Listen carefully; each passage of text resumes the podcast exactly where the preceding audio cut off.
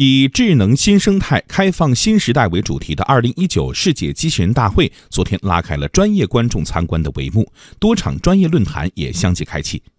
今年以来，世界机器人产业正在发生微妙的变化。2018年，全球工业机器人销量创下新纪录，但相比2017年，2018年38.4万台的销量仅仅上涨了百分之一。尽管机器人行业里的四大国际巨头的业绩还处在下滑趋势中，但订单量已经开始回暖。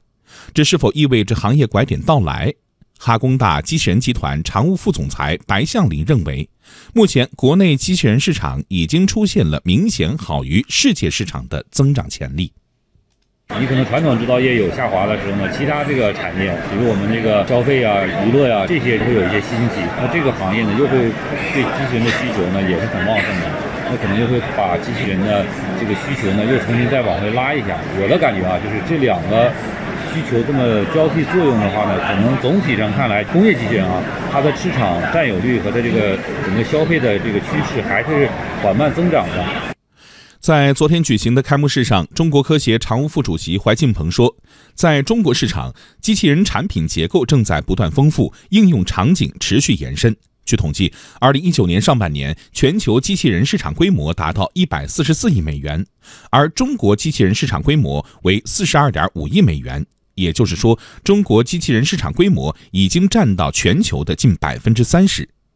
在本届世界机器人大会上，哈工大机器人集团不仅发布了工业机器人云诊断开放平台，还带来了智能旅行箱、可穿戴水下动力背包、首款国产型帕金森症人工智能辅助诊断仪等多款服务机器人。白向林说：“未来看好服务机器人市场的爆发。”呃，服务机器人，我觉得这个体量是非常非常大的，尤其在这个医养康护这些领域里边呢，这些呃，目前从这个这次展会来看呢，还是以这个偏重于教育娱乐这一类的为居多，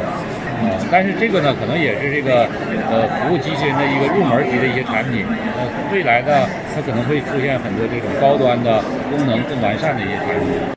与此同时，越来越多的国外机器人企业正在进入中国。工信部部长苗圩说：“中外机器人企业的合作，催生了智能新生态的诞生和开放新时代的到来，使中国机器人产业取得长足进步。”